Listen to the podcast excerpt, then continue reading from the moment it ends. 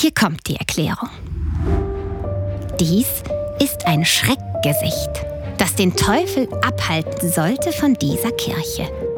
Und wenn ihr nun hinunter zur Mauer lauft, von der Ecke aus seht ihr auf den Spielplatz drauf. Wenn ihr mögt, geht doch hin und macht dort eine Pause.